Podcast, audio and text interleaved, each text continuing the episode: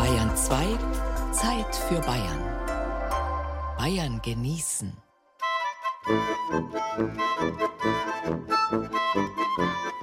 Hüpfen. Bayern genießen im Februar. Mit Gerald Huber.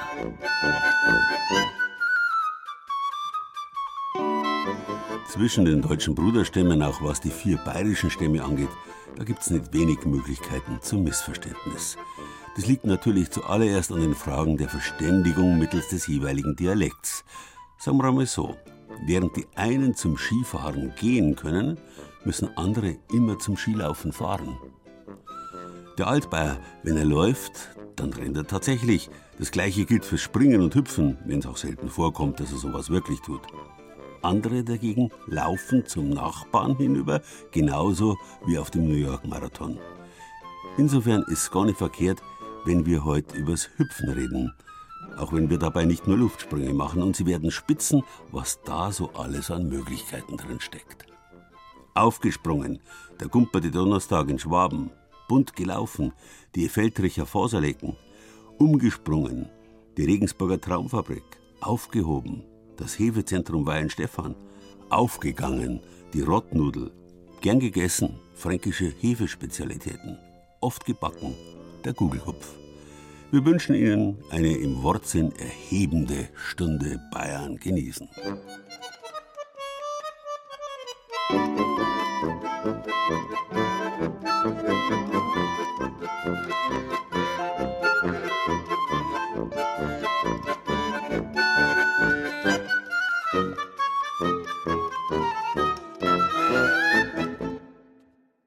vergessenes hochdeutsches Wort für springen ist Gumpen.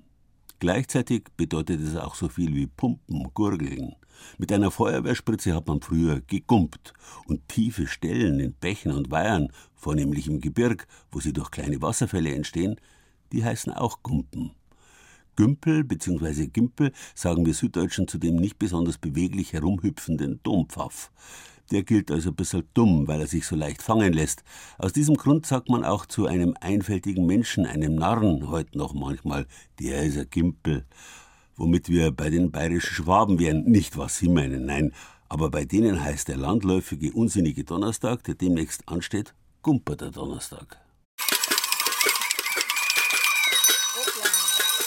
Von daher kommt eigentlich diese Bezeichnung des Gumpens, weil ja ein Narr, der latscht ja nicht so dahin, also der läuft nicht bloß so dahin, sondern der springt ja durch die Gassen. Ja. Erklärt Robert von der Narrenzunft Lindau. Sie nehmen das Gumpen tatsächlich am Donnerstag wörtlich. Das Spezielle am äh, gumpigen Donnerstag morgens ist, dass das auch ein Hemdklonker-Umzug ist. Du bist ja müde, du bist ja noch nicht wach, ja. Sag ich mal, mit Hüpfen ist ja noch nicht, sondern du denkst ja, sag ich mal, was soll das hier morgens um 6 Uhr? Und der Narr wacht ja selber erst auf und geht aus dem Bett und hat dann eben noch seine Bettwäsche an, also seinen Schlafanzug, oder? Und, und äh, geht dann auf die Straße. In der Früh um sechs ist mit dem Narrenwecken für die Anwohner auf der Lindauer Insel an Schlafen nicht mehr zu denken, sagt Franz Josef. Dann laufen wir normalerweise in Nachthemden durch die Inselstadt, durch die Gassen und dann machen wir so. Oder auch in den Fenstern gehen die Lichter an und dann schauen die Kinder auch raus und dann freuen die sich, dass jetzt Fastnacht ist. Das eigentliche Häs, also Fastnachtskostüm, kommt erst später zum Vorschein, wenn sie sich quasi warm gehüpft haben. Dann geht's auch Schlag auf Schlag weiter mit der symbolischen Befreiung der Schüler, dem Rathaussturm, dem Setzen des Narrenbaums und dem Moschtkopftanz. Auch so eine Lindauer Eigenheit. Das sind vier verschiedene Häsgruppen. Die Moschköpfe, das sind die ältesten, das sind die mit den Rätschen. Die nächste älteste Gruppe sind die Binsengeister, die kommen aus dem Binsengürtel am See. Steigen die beim Nebel da raus und machen mit. Dann kommen die Pflasterputzen und dann die Weißnarren. Ich habe gerade zufällig so einen Moschkopf dabei. Das ist halt die Maschke. Ist es Holz? Ja, ja. Das ist nicht gruselig. Wir sind Birnen und Äpfel und verkörpern halt damit die Obstbauern am See. Kommt von daher, dass ja mal die Weinreben abgestorben sind und die Bauern dann äh, sehr arm waren und da danach sehr umgestiegen sind auf den Obstbau. Während in Lindau also die Narrenzunft den gumpigen Donnerstag lautstark einläutet, bereiten sich andere Orte in Schwaben auf den lumpigen oder den glumpigen Donnerstag vor, erzählt der schwäbische Bezirksheimatpfleger Christoph Lang. Wenn man in die Quellen schaut, sieht man zum Beispiel für das Kloster Zehaupten in der Zeit um 1500 den Begriff des wütigen Donnerstags. Also wo wir die nächste, das nächste Adjektiv haben, das eigentlich in diesen großen Kosmos hineingehört von etwas, wo man sagt irgendwie, man tut was, was es keinen Nutzen und keinen Wert hat. Und ist ausgelassen dabei, wo es das Gumpen vor allem wieder drin steckt. Seine Mutter kommt aus dem nördlichen Schwaben, berichtet Christoph Lang. Und dort, rund um Wittislingen, hätten sich vor allem die Kinder am gumpigen Donnerstag an der Nase gezogen.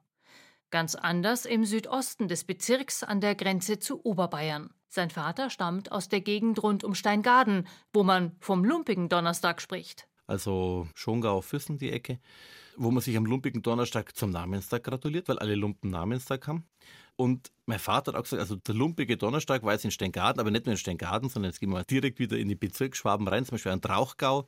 Der hauptsächliche Faschingstag wo auch wieder die Frauen dann vor allem in die Gunkelstuben gegangen sind und miteinander zusammengehockt sind. Und da sind dann maskierte Männer gekommen, vor allem mit Hexenkostümen und haben einfach mit den Frauen tanzt und dann sind sie wieder verschwunden. Der Fasnachtsbrauch ist Land auf, Land ab tief in der Geschichte verwurzelt, auch wenn sich die Bedeutung mit der Zeit stark gewandelt hat. Früher spielte die Religion eine deutlich größere Rolle. Es lief fast zwangsläufig auf den Donnerstag hinaus. Daher kommt auch der Begriff Fasching, Fasnacht, Karneval. Alle drei bedeuten eigentlich das Gleiche. Am schönsten kann man vielleicht bei Fasnacht aussehen, die Nacht vorm Fasten, der Dienstag vom Aschermittwoch, Faschingsdienstag, der sich dann aber halt ein paar Tage nach vorne hin ausdehnt. Am Freitag konnte man nicht feiern, da war Todestag des Herrn und ohnehin Fastentag. Der Samstag war schon ab Mittag gefühlt der Sonntag, an dem nicht über die Stränge geschlagen werden durfte, sagt der Volkskundler Lang. Was in vielen Regionen noch dazu kam, am Donnerstag wurde traditionell geschlachtet. Und da konnte man es dann krachen lassen. Wir haben dann natürlich vor dem Aschermittwoch erstens jetzt kommt eine längere Zeit des Darbens, jetzt lasse ich es mir nochmal richtig gut gehen. Zweitens, ich habe natürlich auch Dinge, die vielleicht gar nicht bis Ostern halten würden. Fleisch, Eier, das verbrauche ich vorher noch. Und ich habe auch im Grunde eine theologische Deutung, dass man sagt, wir spielen genau jetzt die verkehrte Welt, um uns dann ganz gezielt wieder auf die Bußzeit einlassen zu können. All das spielte über Jahrhunderte hinweg eine Rolle. Heute sind die Gründe für das närrische Treiben meist ganz andere. Und doch auch wieder nicht, sagt Christoph Lang. Bräuche können nur dann leben, wenn sie die Menschen berühren, wenn sie den Menschen irgendwie was geben. Und beim Fasching, Fasnacht, Karneval, ist es genau der Fall, dass die Menschen dieses Phänomen mögen und lieben. Was die Mitglieder der Narrenzunft Lindau gerne unterstreichen. Für mich ist es so die fünfte Jahreszeit, die lebe ich auch voll aus und die gehört einfach mit dazu. Weil man einfach Spaß hat an dem, was man tut. In der Fasnacht, wenn wir so unterwegs sind gemeinsam, freut man sich, wenn man so das Publikum ja, erschrecken oder necken kann. Die meisten lachen ja dann und die, die nicht lachen, die lassen wir dann lieber ein bisschen stehen und gehen zu den Nächsten. Einfach auch mal jemand anders zu sein, also mal auszubrechen aus dem Alltag und einfach mal die Sau rauslassen, sage ich jetzt mal. Du rennst ja nicht im Sommer, wenn 10.000 Touristen in der Fußgängerzone sind, durch die Fußgängerzone mit deinem Binsenpinsel und pinselst irgendwelche Leute an, ja, um sie im Gesicht zu kitzeln oder so. Aber in der Fasnacht kann man natürlich diese Dinge äh, ausleben, die man im normalen Leben nicht äh, macht. Wenn Sie dabei sein wollen beim Gumpigen Donnerstag in Lindau, in Fischen im Oberallgäu oder in Weißenhorn, dann schauen Sie einfach auf unsere Bayern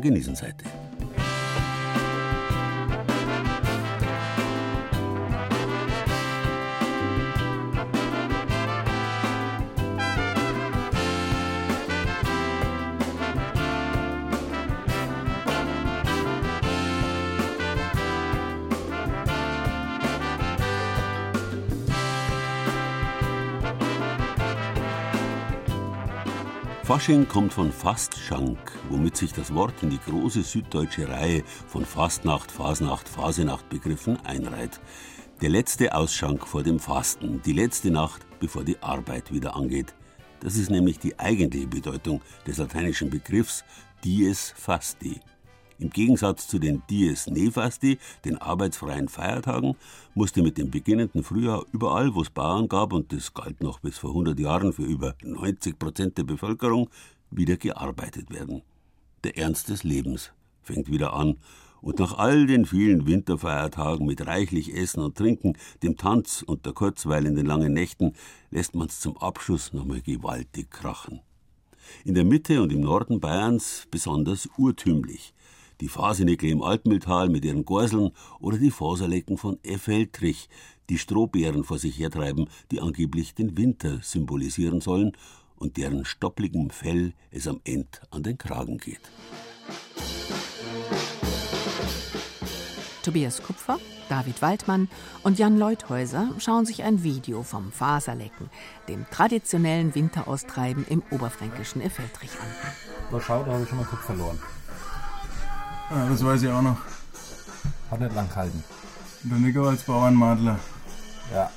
Die drei schauen nicht nur zum Spaß, sondern auch, um sich die Abläufe der Veranstaltung nochmal in Erinnerung zu rufen. Schließlich sind sie Mitglieder im Burschenverein Zufriedenheit und deshalb mitverantwortlich, dass auch in diesem Jahr alles reibungslos klappt. Jeder hat seine Aufgabe beim Winteraustreiben. Ich bin zum Beispiel, mache einen Strohbären, immer.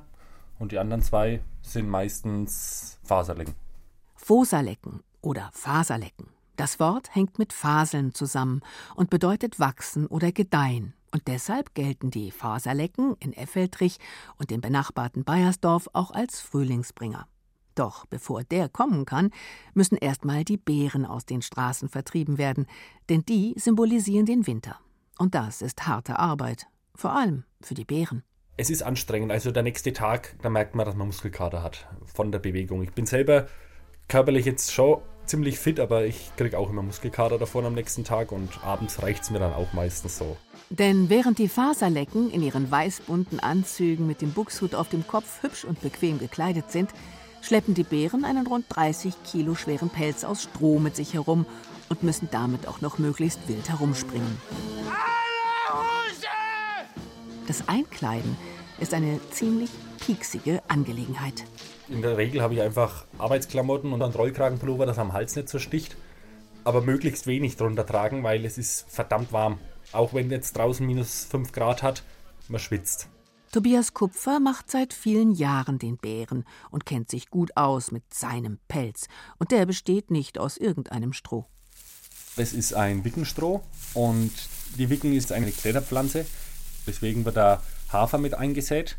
An dem Hafer kann die Wicke dann nach oben wachsen. Also es ist eine Mischung eigentlich und das lässt sich gut binden. Es ist nicht so porös und brüchig wie, ich sage jetzt mal Weizenstroh oder ähnliches, sondern es ist ja flexibel. Sonst würde das brechen beim Festbinden bzw. bei jeder Bewegung dann. Die Verwandlung in einen Bären dauert Stunden. Da haben es die Faserlecken, wie David Waldmann einer ist, einfacher. Dafür müssen die ihre traditionellen Kostüme von Jahr zu Jahr gut in Schuss halten. Schau mal, ob der Fuchs noch geht, ansonsten müssen wir einen neuen Hut binden. Schon Und vor allem schauen, ob das Kostüm noch passt. Hemdcheck, das passt noch. Und dann brauchen wir nur noch die Bänder hinten und das Tuch um die Hüfte. Sie muss eigentlich da noch einen halben Meter runter. Du verlierst ja alles. Vielleicht ist auch das Tuch geschrumpft. Du schaust einfach aus wie eine Bauchtänzerin. Ja. So. Und die Krawatte können wir da. Teile von Davids Kostüm stammen noch von seinem Urgroßvater, andere aus dem Vereinsfundus und einiges hat er dazu gekauft. Auch die knallblaue Krawatte mit den Quietscheentchen drauf. Die Zutaten für die Faserleckenkostüme sind zwar vorgeschrieben, sie lassen den Trägern aber viel Raum zur freien Interpretation. Heißt es auch so, dass unabhängig davon jeder wegen andere Bänder hat, jeder wegen andere Blumen, je nachdem, was die in der Familie da dran gemacht haben. Es geht halt darum, dass es bunt ist und dann hast du trotzdem jeder individuell was Eigenes an. Und das macht es eigentlich aus, den Frühling darzustellen. Ne? Und der treibt auch in diesem Jahr wieder wie jeden Faschingssonntag erst in der Feldrich und anschließend in Bayersdorf die Strohbeeren vor sich her und damit den Winter aus. Am Anfang sagt man wahrscheinlich auch, nee, mag ich nicht, aber irgendwann kommt es dann von alleine und es macht einfach verdammt Spaß, wenn man da dabei ist. Und ich kann jetzt sagen, ich als Bär, ich kann da einfach mal an einem Tag so absolut die Sau rauslassen. Wir sind natürlich auch stolz darauf, das zu machen. Also es ist jetzt nicht so, dass wir uns irgendwie schämen würden, das zu machen. Wir würden Genau. es ja sonst nicht machen, wir haben da Spaß dran. Also uns gibt es jetzt seit über 130 Jahren. Und egal bei welchem Brauchtum, also ob äh, Kirchweih oder was wir sonst so machen, es steht immer bei uns im Vordergrund, dass äh, die Tradition behalten wird.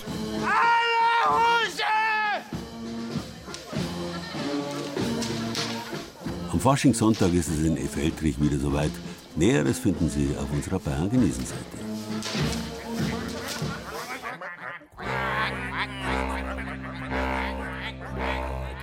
Entler auf'm Weiher, schön in einer Reihe. Von dro schwimmt der Entenmo und die anderen hinten dro. Einer, zwei und dreier, schwimmen's auf'm Weiher. Von dro schwimmt der Entenmo, die anderen hinten dro.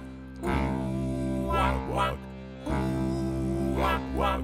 Nunder und das Brückler, schwimmen's noch ein Stückler. Hinten dro die Entenfrau, schwimmt und rudert ganz allein. Dreier, Vierer, Fünfer, Endler haben kein Strümpfler.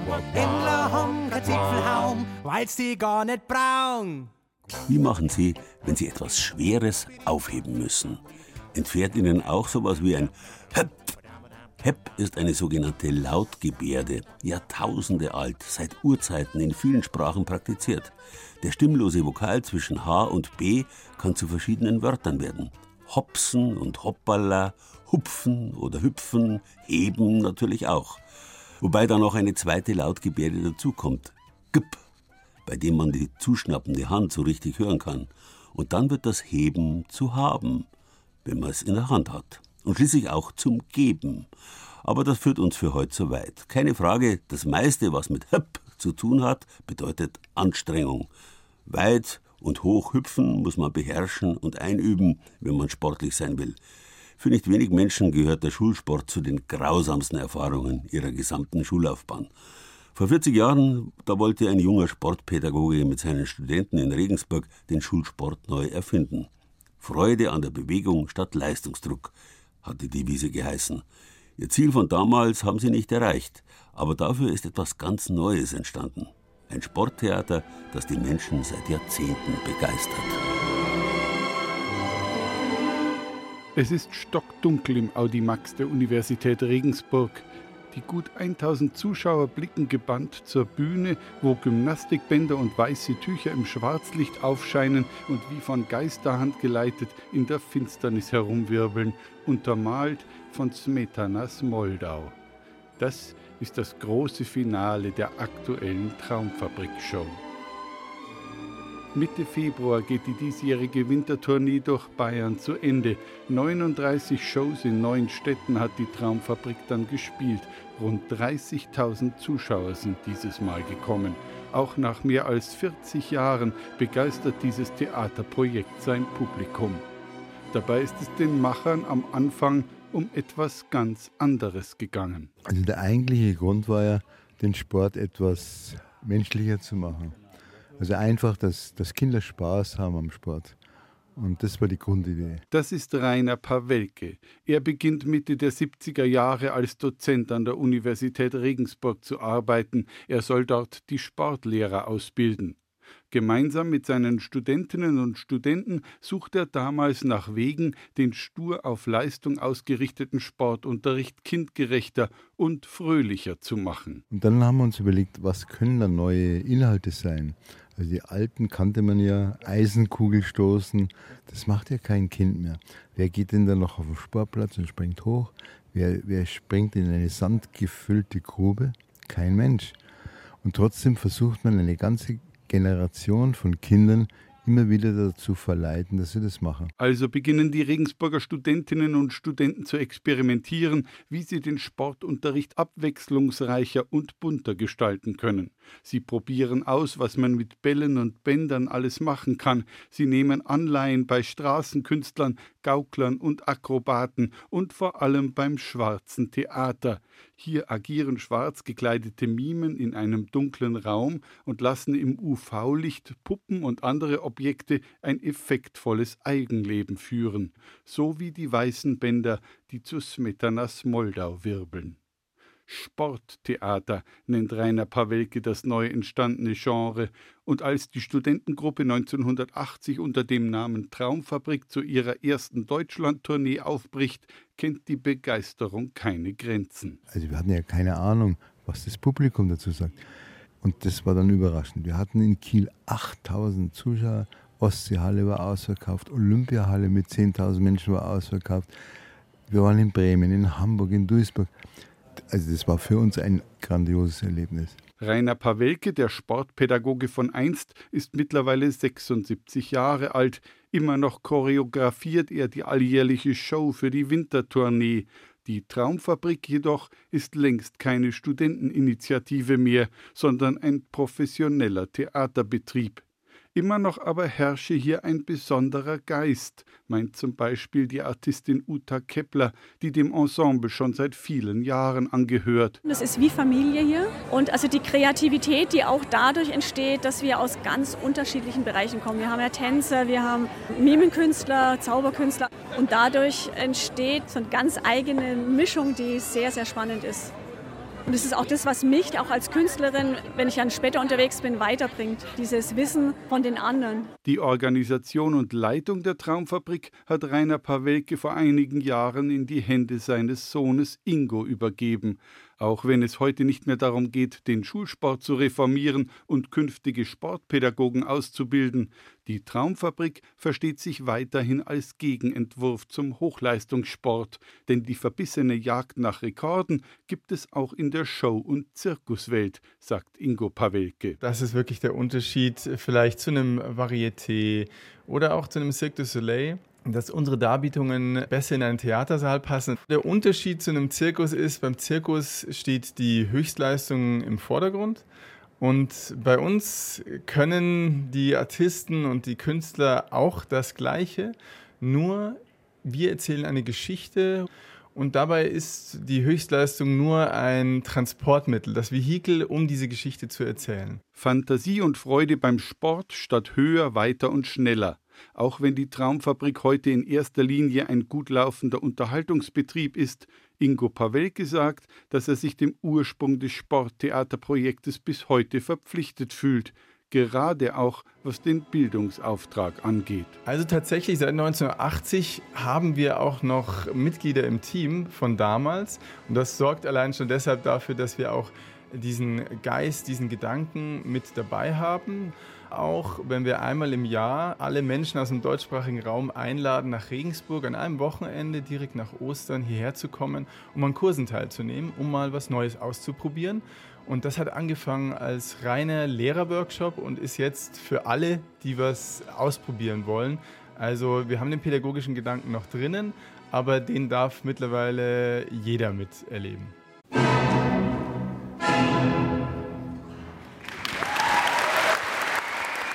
Demnächst, wenn Sie wollen, können Sie das neue Kursprogramm bei der Regensburger Traumfabrik buchen. Wo finden Sie auf unserer Bayern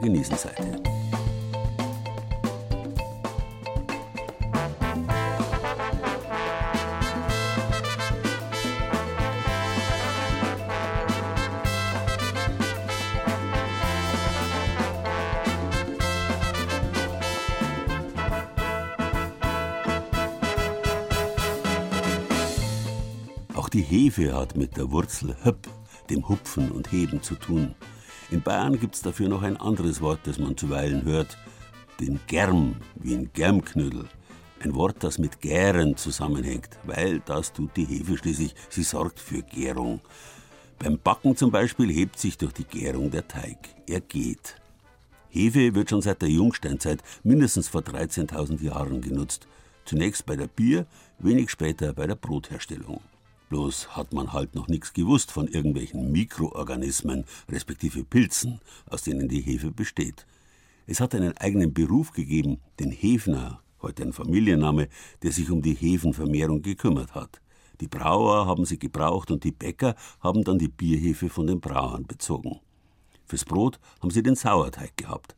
Aber um nicht saures Brot herzustellen, etwa kostbare, feine, weiße Semmeln, dafür haben sie das Zeug genommen, wie die Hefe auch genannt wurde. Das, was der Hefner im Mittelalter gemacht hat, besorgen heute sogenannte Hefebanken, so wie das berühmte Hefezentrum in Freising-Weinstefan. Der Brauer macht die Würze, die Hefe macht das Bier eine alte Bierweisheit. Und weil die Hefe nicht ganz so hübsch aussieht wie Hopfen und Malz, hat sie nicht immer die ganze Aufmerksamkeit bei den Bierliebhaberinnen und Bierliebhabern. Nicht so bei Matthias Hutzler. Er lebt quasi für diesen Einzeller. Als Leiter des Hefezentrums in Weinstefan von der TU München hat er auch einen heiligen Gral, zwei Eisschränke, die nur mit einem Schlüssel geöffnet werden können. Das sind quasi die minus 82 Grad Brutschränke und die sind deswegen so kühl, weil dann die Hefen ewig lagern. Rund 4000 Stämme zählt das Hefezentrum. Matthias Hutzlers Vorgänger haben auch in den Brauereien gesammelt und katalogisiert. Das ist ein großes Glück, dass eben in dieser Zeit nach dem Zweiten Weltkrieg hier relativ viel gesammelt wurde, weil später hat man dann hauptsächlich nur noch die Hochleistungsstämme verwendet, die besonders gute Ausbeuten und besonders gute Aromen produziert haben. Und das heißt, in diesem Prozess sind leider auch sehr viele dann auf der Strecke geblieben, sogenannte Hausstämme, weil man wollte dann natürlich auch oft die besten Stämme nutzen. Und das ist ein großes Glück, dass halt viele dieser alten Stämme hier auch dann noch zur Verfügung stehen, auch wenn sie schon seit Jahren oder Jahrzehnten dann einfach hier auch im Dauerschlaf vorliegen. Und während manche Hefe selig vor sich hinträumt, machen sich Hutzler und Kollegen auf Hefejagd, suchen den Ursprung von einzelnen Stämmen bis zum ersten Vorkommen. Was zum Beispiel erstaunlich ist, von dieser Hefe konnten wir den Weg auch dann über Leipzig, Niederbayern bis nach München, wahrscheinlich so ins ähm, 16 mindestens 17. Jahrhundert wieder verfolgen. Die Hefeforscher suchen nach dem Ursprung in alten Bierkellern, denn früher war die Hefe ja nicht in Tanks gelagert, sondern irgendwo im Keller. Man sieht genau, wo die Fässer gestanden sind. Wenn man Glück hat, ist auch noch altes Material da. Und dann kratzen wir tatsächlich das, die Sachen ab, also aus alten Fässern oder von dem Stein. Oder wenn man vermutet, da ist vielleicht eingetrocknetes Bier oder auch Hefe, so eine Art Sediment oder Kruste, dann kratzen wir das ab und geben es wieder in Bierwürze oder in Nährmedium und hoffen einfach, dass das wieder anwächst. Matthias Hutzler und Kollegen sind der Hefe auch im Wald auf der Spur. In der Eschenrinde fanden sie erst neulich eine neue. Wir haben da vor kurzem so eine Saccharomyces juri, heißt die Hefe. Die haben wir ähm, als zweite gefunden in der Natur und als erste auf Esche und haben mit der auch ein Bier gemacht. Und da macht man gerade auch so Versuche, alkoholfreies Bier mit der herzustellen. Denn Hefen sind der neue Schlüssel für den Markt am alkoholfreien Bier, der, so die Fachleute, noch wachsen wird in den nächsten Jahren. Es gibt auch andere Hefebanken, auch für Wein. Und da gibt es halt Hefen, die zum Beispiel dann dafür sorgen, dass Weine sehr dicht werden können. Es gibt Hefen, die die Aromen freisetzen im Traubensaft. Also gerade wenn ich eine Scheurebe habe, einen Bacchus, einen Sauvignon Blanc, dann setze ich so Hefen ein, die äh, mehr Aromen freisetzen. Und so kann ich schon auf die Prägung des Weines Einfluss nehmen. Arthur Steinmann ist Winzer und war früher Brauer und stellt klar, beim Wein gäbe es viel mehr Hefesorten als beim Bier. Der Präsident des Fränkischen Weinbauverbandes erzählt, dass es beim Wein den Unterschied gibt zwischen Spontanvergärung und kultivierter Hefe. Bei der Spontangärung weiß man am Ende nie, was rauskommt, aber die Weine sind dadurch sehr individuell und sehr persönlich. Ja, dann darum macht man das bei großen Silvanern, bei großen Riesling macht man dann Spontangärung, also mit Naturhefen, die von draußen kommen. Und da habe ich eine andere, ganz andere Vielfalt, Komplexität wie bei der Reinzuchthefe. Und wenn ich eine Reinzuchthefe habe, dann habe ich eine Hefe, da weiß ich, am Ende gibt die Hefe gewisse Eigenschaften auf dem Wein ab. Bringt die Hefe mehr Zitrusaromen, bringt die Hefe mehr blumige Aromen oder bringt die Hefe gar keine Aromen, sondern bringt mehr Farbausprägung beim Rotwein mit. 70 Prozent der Qualität wächst im Weinberg, sagt Steinmann. In der Traube entsteht auch Aroma. Das ist einer der großen Unterschiede zum Bier, mein Steinmann. Ich sehe keine Konkurrenz im Bier. Bayern ist das einzige Bundesland in Deutschland, wo beide Kulturgetränke so fantastisch erzeugt werden. Und das sind wir einzigartig. Und deswegen sind wir keine Konkurrenz, sondern wir können miteinander ganz, ganz Großartiges vollbringen. Und deswegen ist Bayern ja vielleicht auch das Bundesland mit den meisten Hefen. In Bäumen, im Keller, in der Luft und in der Flasche.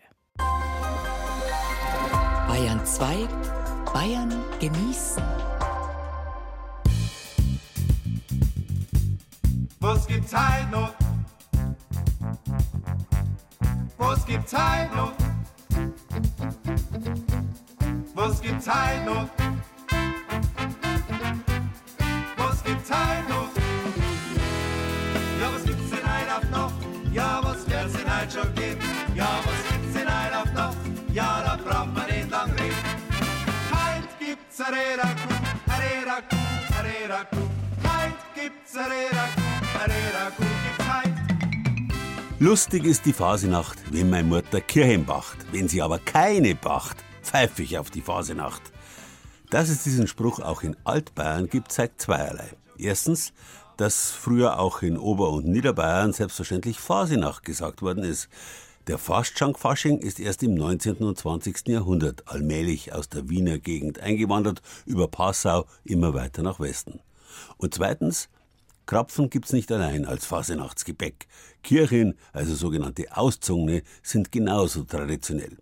Krapfen, genauso wie Küchle, wie die Kirchen in Schwaben und Franken heißen, sind ja Schmalzgebäck. Alles, was fett ist und schmalzig, hat im Fasching Konjunktur. Im niederbayerischen Rottal zum Beispiel gibt's die Rottnudel oder Rodnudel. Die ist ebenfalls schmalzig und kommt nicht bloß im Fasching, sondern an vielen Tagen auf den Tisch. Zum Beispiel bei der Sabine Zellhuber aus Rockelfing bei Wurmansquick im Rottal. Mit dem Hefeteig fangt's auch hier an. Also, als erstes fangen wir an mit einem Dampferl. Da nehmen wir jetzt halt einmal einen Würfel her. Das der wir ein wenig halt zerbröseln und dass die Hefe eine Nahrung hat, der wir so eine Prise Zucker dazu. Ein bisschen Wasser. Genau, ein bisschen Wasser dazu. Und dann geben wir der Hefe die Möglichkeit, dass er sich praktisch vermehrt. Ich nenne das immer so wie bei den Sportlern, dass man sich schon warm läuft. Man muss vielleicht ein bisschen das Ambiente hier beschreiben. Also wir sind hier in Ed 1, in einer Einöde. Wenn man aus dem Fenster schaut, nichts als Felder, die ein bisschen gezuckert sind, gerade mit Schnee.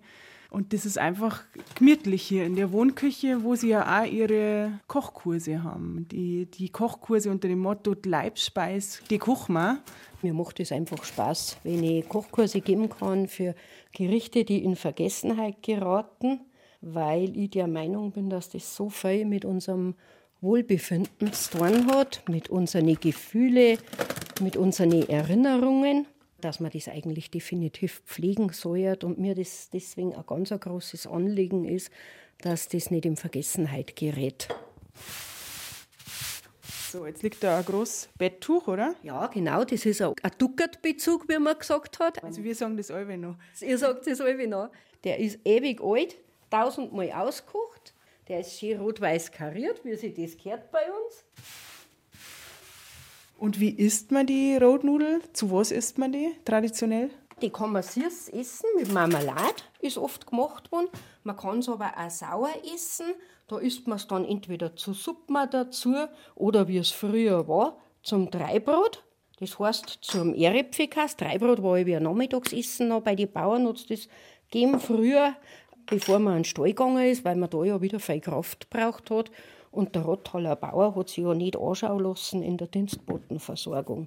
Die haben immer ein gutes Essen gegeben. Da hat es geheißen, wer gut arbeitet, der soll ja auch gut essen. Auswurzeln der wir es auf dem Nudelbrett und dann der wir ungefähr so, darf man sagen, was das für Größe ist? Kinderfaust. Wie eine kleine Mandarine? Kann man auch sagen, ja. Genau, und die der wir schön glatt schleifen und der wir es dann auf das durchlegen. Und der Profi kann es mit zwei Händen. Schaut auf alle Fälle profimäßig aus.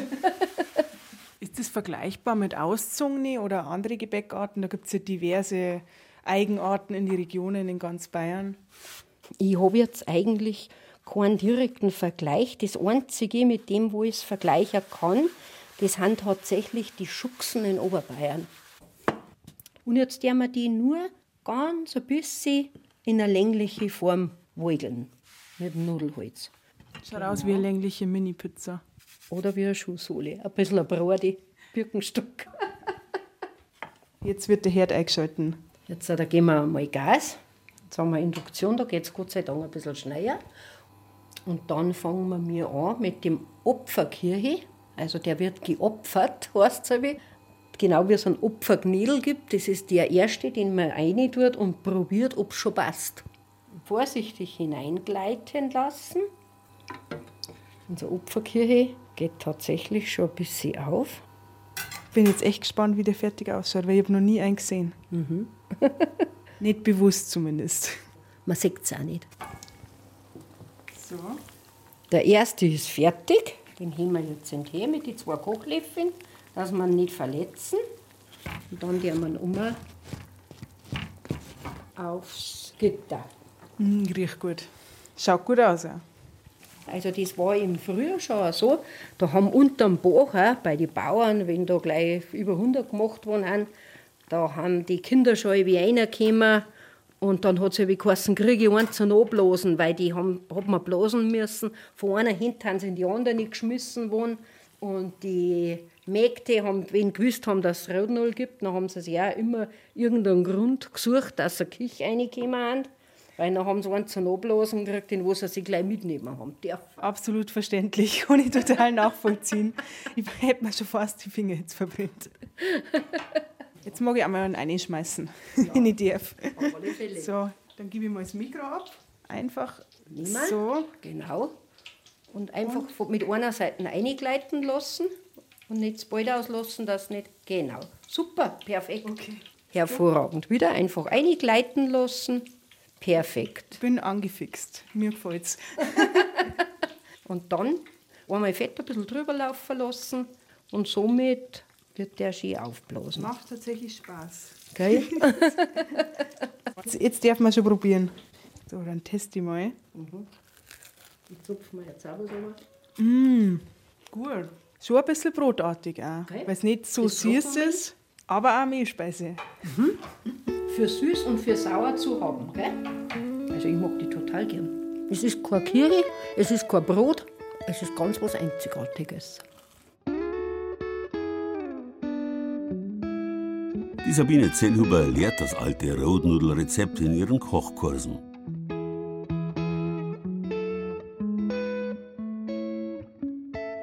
Die sind und wo man Rot- oder Rottnudel fertig in der Bäckerei kaufen kann, finden Sie auf unserer Bayern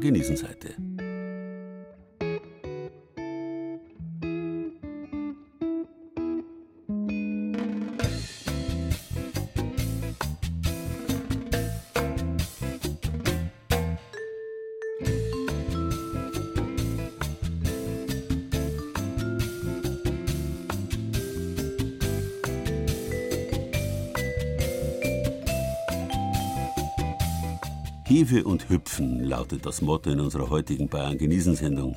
Die beiden Wörter haben nicht von ungefähr miteinander zu tun. Hefeteig hupft eben schon mal aus der Backform heraus. Und wie gesagt, aus der Feinbäckerei ist die Hefe nicht wegzudenken. Gerade jetzt im Fasching, wo man Süßes schätzt. Und das ist in ganz Bayern so. Auch in Schwaben und Franken natürlich. Zu Gast im Hotel Martin in Mainberg bei Schweinfurt. Dort hat Daniela Martin in der Küche gerade alle Hände voll zu tun. Sie war 25 Jahre lang Kinderkrankenschwester und hat sich vor zwei Jahren einen Traum erfüllt. Gemeinsam mit ihrem Mann Volker hat sie ein Hotel mit Weinstube und Café eröffnet. Und dort wird jeden Tag frisch gebacken und gekocht. Diesmal ist es ein Bärlauchhefekranz. Wir Franken lieben den Bärlauch ja auch. Und bei uns zum Beispiel in Mainberg ist es so, wir haben ja viel Wald und da läuft man fünf Minuten, ist man im Wald und kann dann massig Bärlauch selbst pflücken oder man bekommt ihn auch überall am Markt. Und ich mache eben heute mit Hefe den Bärlauch. Hefekranz, der natürlich super zum Gegrillten passt. Und Grillen ist ja auch was ganz typisch Fränkisches. Zum Beispiel der fränkische Triathlon, Bratwurst, Steak und Bauchscheibe, genau, und da passt er natürlich super dazu. Fränkisch wird bei den Martins groß geschrieben. Der Bärlauchhefekranz ist rund wie ein Neujahrseiring und wie eine Kordel in sich gedreht. Der Teig dafür braucht viel Ruhe, ist etwa eine Stunde gegangen. Dann kommt er aufs Backblech, wird mit Bärlauchpesto bestrichen und aufgerollt. Diese Rolle wird dann längs in der Mitte einmal durchgeschnitten und verzwirbelt. Das Ergebnis wird dann kreisförmig zusammengefügt und an den Enden zugedrückt. Dadurch, dass er mit Dinkelmehl gemacht wird, wird er nicht wirklich viel größer. Wenn man es mit Weizenmehl macht, da äh, wird der Striezel oder eben auch Hefegrenze, die werden wirklich mindestens das Doppelte vom Volumen. Aber das wird er nicht ganz bekommen durch das Dinkelmehl. Ja, man kann schon von Hüpfen sprechen. Also äh, die süßen Hefeteige vor allem, die gehen oft wirklich dann ins Doppelte oder ins Dreifache hoch und hüpfen oft auch mal aus der Schüssel raus, wenn man sie schön auf dem warmen Ofen oder so gehen lässt. Daniela Martin arbeitet ausschließlich mit frischer Hefe, die es in Würfelform gibt. Die ist elementarer Bestandteil der fränkischen Küche, sagt auch Benedikt Faust. Der gebürtige Markt Heidenfelder war sechs Jahre lang Küchenchef des Restaurants Kuno 1408 im Hotel Rebstock in Würzburg und hat sich inzwischen als TV-Koch einen Namen gemacht. Also vom Zwiebelblot, Zwetschgenblot, also süß und ähm, würzig, mal angefangen Hefeklöße oder natürlich allseits bekannt die fränkische Bratwurst im Brötchen oder drei im Weckle, auch je nachdem im Weckler, wie es genannt wird. Oder natürlich der LKW, der Leberkiss weg. Also ohne Hefe kein Brötchen, ohne Brötchen keine Bratwurst. Soweit zur Kulinarik in Franken. Das heißt, die Hefe ist wichtig und muss bleiben. Daniela Martin arbeitet schon am nächsten Gericht mit Hefe, diesmal was Süßes. Ausgezogene Krapfen oder Knieküchle, ein Rezept von ihrer Großmutter. Den Hefeteig hat sie schon vorbereitet und zu kleinen Bällen geformt. Die sind nach einer Stunde doppelt so groß. Kleiner Geheimtipp von der Hotelchefin: ein kleiner Schuss Kirschwasser optimiert den Geschmack. Also sie heißen eben Knieküchle, weil sie früher über dem Knie ausgezogen worden sind. Und da gibt es ja so eine kleine Geschichte dazu, dass eben die jungen Mädchen früher dazu angehalten worden sind, das zu machen, weil die jungen Mädels halt auch schöne runde Knie haben. Da wird die Form sehr schön. Der soll ja sehr dünn sein in der Mitte der Teig und dann sollten sie eben die Liebesbriefe von ihren Freunden drunter legen und es so weit ausziehen, bis man den Liebesbrief richtig schön lesen kann. Inzwischen werden die Knieküchle nicht mehr über dem Knie gemacht, der Hygiene wegen. Dafür gibt's jetzt sogenannte Küchlepilze aus Fichtenholz. Daniela hat auch schon in einer Schreinerei einen in Auftrag gegeben. Momentan stülpt sie den Teig noch über eine Plastikschüssel. Das ist mit Kraft verbunden, denn so ein Teig mit Hefe ist durchaus ein störrisches Material, das einen eigenen Charakter hat und Aufmerksamkeit fordert, sagt auch Spitzenkoch Benedikt Faust. Sie ist äh, vor allem super empfindlich. Sie mag es nicht zu warm und nicht zu kalt. Allerdings kann man sie tatsächlich mit etwas Zucker zum Gehen ermuntern. Aber sie braucht tatsächlich auch ganz schön lange, bis sie in die Gänge kommt. Und auf keinen Fall sollte man sie vergessen. Und ähm, es ist generell so, dass die Hefe irgendwie an einer eigenen Tragik leidet und relativ schnell sterben kann. Aber der große Vorteil ist, wenn man behutsam mit der Hefe umgeht, dann trägt sie dazu bei, dass wir deutlich lockerer durchs Leben gehen. Die Knieküchle werden in heißem Butterschmalz kurz frittiert, nur eine gute Minute, dann sind sie fertig. Dann werden sie mit Puderzucker bestreut. Die Süßspeise ist im Hotel Martin der Renner.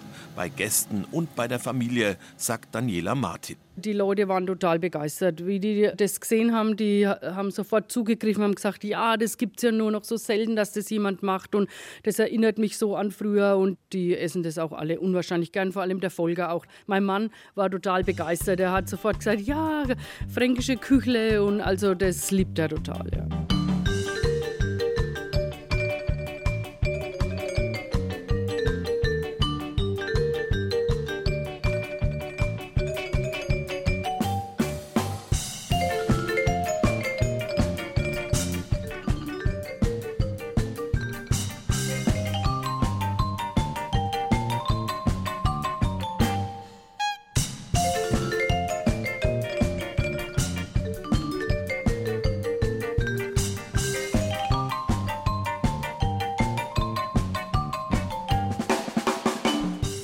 Ohne den Google-Hupf geht's natürlich in so einer Sendung wie der heutigen überhaupt nicht. Wegen seines hüpfenden zweiten Wortbestandteils genauso wie wegen seines ersten, der Google, also der konischen Form, aus der er hupft. Das Wort Google kommt vom lateinischen Gugula, mit dem die weite, auch das Gesicht verbergende Mönchskapuze bezeichnet wurde. Spätestens ab dem Spätmittelalter dann gehörte die Kugel zur zweckmäßigen Arbeitskleidung und zum Wetterschutz für jedermann. Narren haben sie gern mit Schellen dran getragen, damit man sie von weitem gehört hat. Der Kasperl Larifari hat sie von ihnen geerbt. Und wie wir alle wissen, gehört neben den Bratwürsten der Gugelhupf zu den absoluten Leibspeisen vom Kasperl. Hier zeigt sich, dass der Kasperl einen sehr guten Geschmack hat. Gehört auch der Gugelhupf zu den mitteleuropäischen Kuchenklassikern, von Südtirol bis über Hessen hinaus und vom Elsass bis Wien. Wenn man schaut, wo sich diese Schwerpunktlinien kreuzen, dann kommt man automatisch nach Nürnberg, wo es neben dem Gugelhupf auch noch Bratwürst gibt, die zweite Kasperl-Leibspeise. So, wir backen heute einen Gugelhupf und zwar nach einem ganz alten Rezept und zwar aus dem Jahr 1755. Also das ist 250 Jahre alt, das Rezept. Unter anderem mit äh, Hefe, Butter, Schweineschmalz, sehr viele Eier, Sahne, Zucker, Mehl und auch mit Bier und ein bisschen Rosenwasser. Also das klingt sehr interessant. Ja, dann gehen wir es an. Machen wir erstmal einen Vortag. Ja, wohl dem, der ein elektrisches Rührgerät hat und keinen Ofen anschüren muss. Wir sehen eines unserer größten Bauernhäuser, die wir hier im Freilandmuseum haben. Das ähm, Bauernhaus aus Herrnberchtheim. Das ist nicht weit weg von Bad Windsheim und eines der ersten Gebäude, die hierher ins Museum transportiert worden sind. Der Leiter des Freilandmuseums Bad Windsheim, Herbert May, führt zu einem alten Hofensemble aus dem 18. Jahrhundert. Im Wohnhaus eine für damalige Zeit geräumige Küche, an den Wänden hängen einige alte Backutensilien, der Großteil davon Gugelhupfformen. Die aus Keramik, das waren die einfachsten, die billigsten, die die Töpfer gemacht haben. Und als dann die Hygienebewegung kam, so um 1900, hat man versucht, das hygienisch zu machen. Und da gibt es die Formen, die mit Email beschichtet sind, die kann man besser putzen. Reiche Familien leisteten sich sogar welche aus Kupfer, weiß Margarete Meckle-Freund, Kulturwissenschaftlerin und wissenschaftliche Mitarbeiterin im Freilandmuseum. Sie ist dem Gugelhupf schon länger auf der Spur. Es gibt die mittelalterliche Gugel, das ist so eine spitze Kapuze und wenn man sich vorstellt, dass man die, die Spitze von der Kapuze umkehrt, dann ergibt sich so die Gugelhupfform, das ist so eine kranzförmige Form mit Rillen und das Typische ist das Loch in der Mitte. Das hat praktische Gründe, dann verteilt sich bei dem großen Kuchen die Wärme besser. So viel zu Google. Und Hupf von Hupfen oder Hüpfen, weil die Hefe aus der Form springt, beziehungsweise eigentlich ja geht.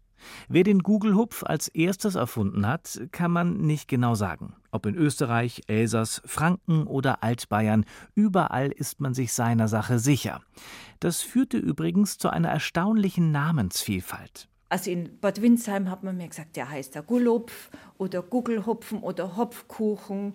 Also verschiedene Namen. Im Norden heißt er dann auch manchmal Aschkuchen oder Napfkuchen, auch nach der Form. Oder in Österreich der Reindling. Also die Form gibt dem Kuchen den Namen. Das äh, sieht schon nach was aus und es riecht auch sehr interessant mit dem Bier. Fluffig und luftig sieht das Ganze schon aus, so wie ein Gugelhupfteig sein soll. Was sich so durchzieht durch die Kochbücher, durch die Zeiten, ist, dass es ein Hefeteig ist. Da braucht man Hefe und die hat man von der obergärigen Bierherstellung genommen. Aber das war so eine Sache mit der Hefe, also man musste die dann filtern, damit es nicht bitter wird und am besten mehrfach filtern. Und erst im 19. Jahrhundert wird die Backhefe erfunden, mit der das dann viel einfacher und zuverlässiger geht. Die Kulturwissenschaftlerin Margarete Meckle-Freund hat viele alte Kochbücher gewälzt. Der Gugelhupf findet sich erstmals im 17. Jahrhundert in einem Ratgeberbuch für einen Gutsherrn, genannt Wunderbuch. Gleich sechs verschiedene Gugelhupf-Rezepte listet dagegen das barocke Kochbuch der Maria Riesin aus dem Jahr 1755 auf, das das Freilandmuseum in Bad Windsheim kürzlich erst erworben hat. Da heißt es dann, ja, Gugelhupf ist für das Gesinde nur zu besonderen Anlässen zu backen. Also nur zu Erntefesten oder zur Kirchweih. Oder teils verblüffende Mengenangaben. Da habe ich mich also sehr gewundert. Also ein Google-Hupf-Rezept, was ich ausprobiert habe, hat 15 Eier. Das verwundert in der Tat, denn Eier waren auf Höfen nicht in unbegrenzten Mengen zu finden. Das galt auch für andere Zutaten. Butter zum Beispiel war in der Herstellung aufwendig, wie auch das Schweineschmalz. Oder Sahne, ein Luxusgut, genauso wie Zucker, der früher nur in geringen Mengen dem Teig beigegeben wurde. Ach, und dann wäre da noch der erstaunliche Einsatz von Rosenwasser. Ja, da sieht man, wie die Kultureinflüsse hin und her gehen. Heute kennt man Rosenwasser mehr aus der orientalischen Küche. Aber die arabische Küche hat die europäische Hochküche angeregt und es kann gut sein, dass das Rosenwasser auf diesem Weg in die Rezepte kommt. Der Gugelhupf, die Rezepte gibt es querbeet. Ja, und er ist momentan neu, modern. Es gibt jetzt diese kleinen Mini-Gugelhupf-Förmchen aus Silikon also Gugelhupf ist nicht kaputt zu kriegen. Teig rein und den Rest der Arbeit erledigt nun der Ofen. Mögen auch die ältest überlieferten Kugelhupfrezepte erst aus dem 17. Jahrhundert stammen, Kugelhupfähnliche Kuchen hat es schon in der Römerzeit gegeben. Archäologen haben in der Römerstadt Carnuntum bei Wien eine Kugelhupfform ausgegraben. Sei es drum, wir haben Ihnen das Kugelhupfrezept mit Rosenwasser auf unsere Bayern-Genießen-Seite gestellt.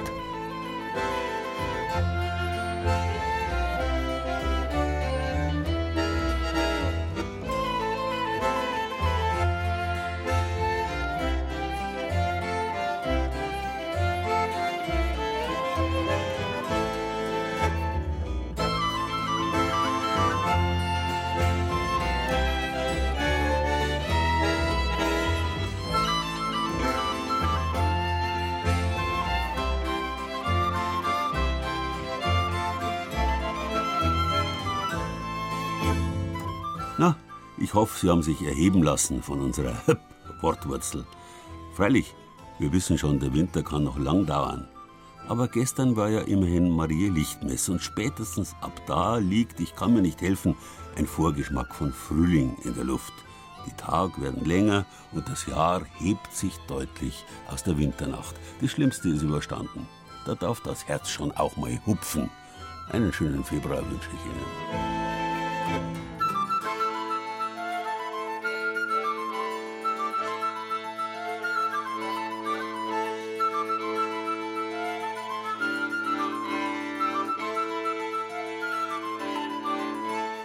Hüpfen. Das war Bayern genießen im Februar mit Gerald Huber und sieben Beiträgen aus den sieben bayerischen Regierungsbezirken. Doris Bimmer aus unserem Studio Schwaben hat erzählt, wo überall in Bayerns Westen gegummt und gepumpt wird. Petra Nacke aus dem Studio Nürnberg war bei den Fossalecken in Efeltrich. Uli Scherr aus unserem Studio Regensburg hat den Beitrag über die Regensburger Traumfabrik gemacht. Jahrhundertealte Hefen in der Weihenstephaner Hefebank hat Tanja Gronde aus dem Studio Oberbayern besucht. Laila Heiner hat zugeschaut, wie die Rottaler Rottnudel gemacht wird. Die Vielfalt fränkischer Hefespezialitäten hat Wolfram Hanke probiert und Tobias Föhrenbach hat eine gesamtbayerische Leibspeis probiert, den Gugelhupf. Ton und Technik Maiki Wenzel. Redaktion Gerald Huber.